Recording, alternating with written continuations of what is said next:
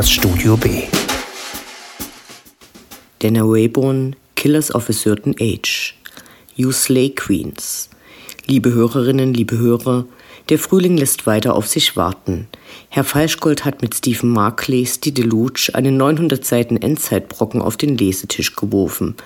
Anne Findeisen möchte uns an Otessa Moschfek Slepnova heranführen, das in die tiefsten und abscheulichsten Abgründe des Menschen blickt und immer noch fällt draußen Schnee.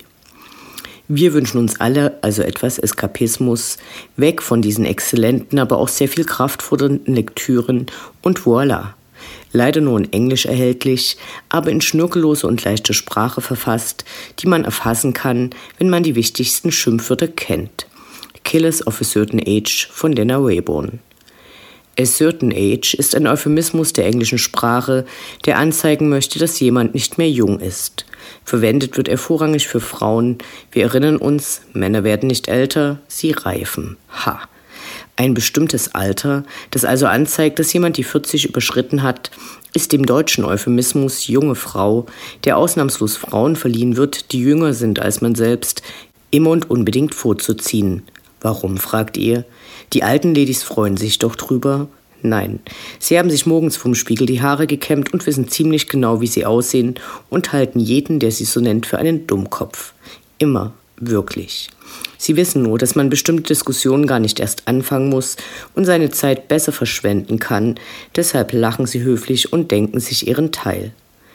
Die Heldinnen Billy, Mary Alice, Helen und Natalie packen gerade ihre Sachen für eine All-Inclusive-Kreuzfahrt, die den Beginn ihrer Rente, finanziert als Dank von ihrem Arbeitgeber, markieren soll. Immerhin 40 Jahre waren sie im Dienste der Organisation Museum unterwegs und sind bezahlte Mörderinnen und auch noch stolz drauf. Denn die Welt ist eine schlechte und es gibt böse Menschen. Jeder kann sofort die Top 5 aufzählen, ohne die die Welt eine bessere werden könnte. Einst Ende der 1970er angeheuert, haben sie zunächst Nazis umgebracht, die sich nach für sie ruhigen Jahrzehnten in Sicherheit wähnten, machten dann mit Diktatoren, Sklavenhändlern und so weiter. Schnell müssen sie erkennen, dass sie anstatt des verdienten Ruhestandes, dem sie mit einigem Bangen und auch schlechter Laune entgegenblicken, forciert das Zeitliche segnen sollen.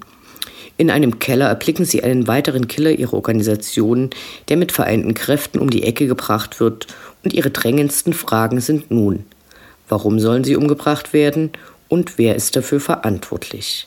Es entwickelt sich eine aufregende Story an pittoresken Orten, die sich mit Rückblicken auf die Biografien der vier Protagonistinnen und ihre Leben abwechseln. Ihre Arbeit war einst eine einsame, doch nun werden ihre Freundschaften, die während ihrer Ausbildung entstanden, zu ihrer Lebensversicherung. Trockene Witze, schnelle Dialoge, schwarze Humor, skurrile Ereignisse, eine leichtfüßige Sprache, überraschende Wendungen, ein hübsches Feuerwerk, das Dinner Wayborn für unseren Eskapismus abbrennt. Was Billy, Mary Alice, Helen und Natalie entgegenkommt, ist zum einen die schon oft beschriebene zunehmende Unsichtbarkeit älterer Frauen, aber natürlich auch ihr jahrzehntelang angehäuftes Wissen und ihr Erfahrungsschatz.